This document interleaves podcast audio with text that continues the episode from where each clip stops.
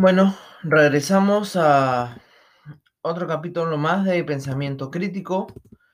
Eh, en esta oportunidad vamos a hablar sobre la infidelidad y algunas acciones, opciones dentro de lo que significa esta palabra, muy fuerte por cierto.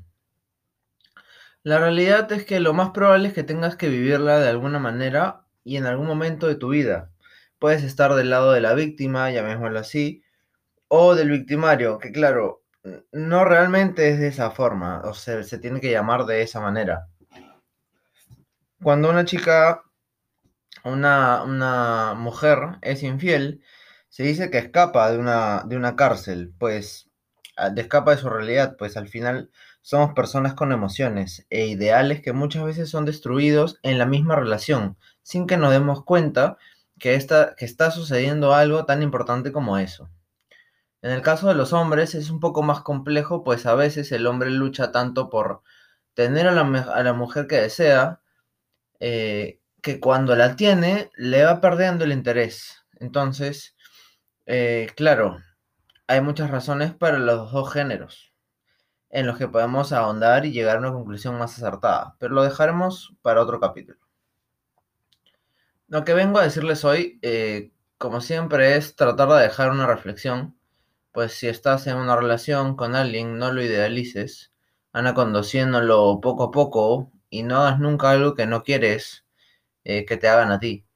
Es muy fácil cambiar eh, por querer la aceptación de la otra persona, pero recuerden siempre preguntarse el por qué voy a hacer esto, realmente lo necesito. Eh, luego, si dejas pasar estas preguntas, te verás en un ambiente un poco minado en el que no puedes moverte mucho y tendrás que resolver muchas dudas de los dos. Eh, tanto tuyas como de la otra persona.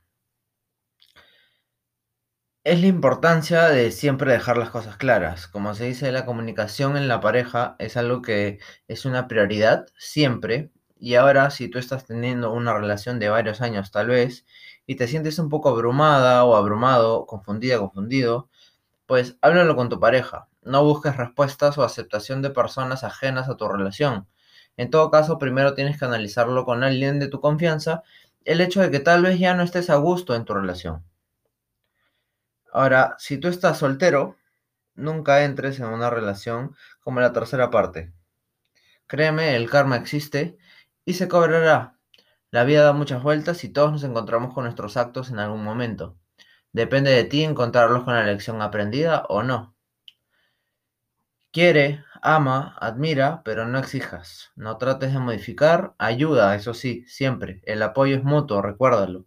Siempre podemos llegar a una verdad a través de la comunicación que nos facilita la confianza a través del tiempo.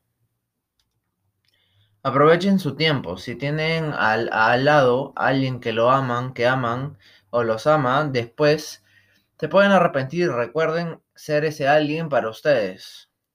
Eh, recuerden ser ese, esa persona que, ustedes quieren eh, tener eh, para la otra persona. Es decir, ser la mejor versión de ustedes para ellos.